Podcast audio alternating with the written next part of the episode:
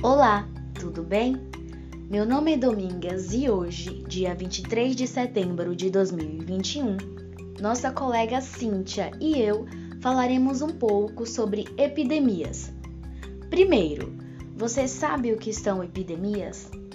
Sabe como elas ocorrem e quais são suas influências sobre elas? Não? Sem problemas, a gente vai te informar agora.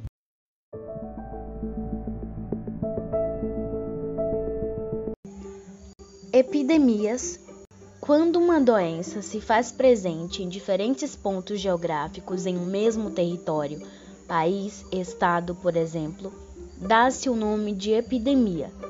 Porém, quando a epidemia é encontrada em mais de um continente com transmissão comunitária, não sendo possível rastrear as pessoas infectadas, é o que chamamos de pandemia.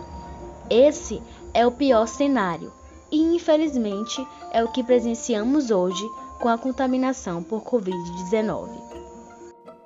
Os seres humanos têm uma longa relação com diferentes tipos de epidemias, isso quase sempre ligado ao manejo de animais utilizados para alimentação.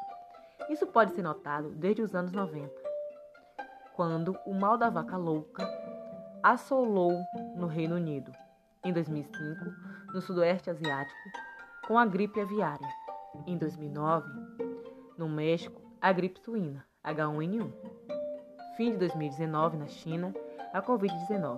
Grande parte das epidemias e pandemias emergentes são doenças infecciosas causadas por bactérias, vírus, que saem dos hospedeiros para humanos.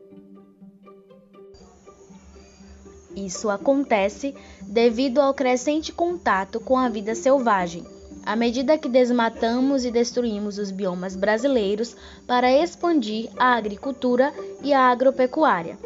O aquecimento global também é um fator que contribui para a crescente ocorrência de epidemias. Isso porque as altas temperaturas ajudam na ação de vetores como o Aedes aegypti, causador de doenças como a dengue, a chikungunya e a zika vírus, e ainda diminuem a imunidade de mamíferos. Estamos na era das pandemias. Isso é preocupante. É preocupante também que muitas cidades não fortalecem as equipes de combate às epidemias que são negligentes com o saneamento básico.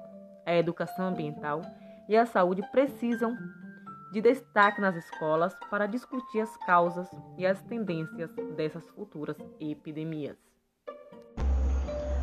Nossa população precisa se confrontar com seus hábitos alimentares, principalmente com o consumo de carne, pois a expansão de rebanhos e a destruição de hábitats podem ser controlados por pequenas mudanças na dieta. Acima de tudo, precisamos de investimentos em ciência para a produção de vacinas, fármacos e combater as fake news. Então, governantes, o que vão fazer a respeito disso?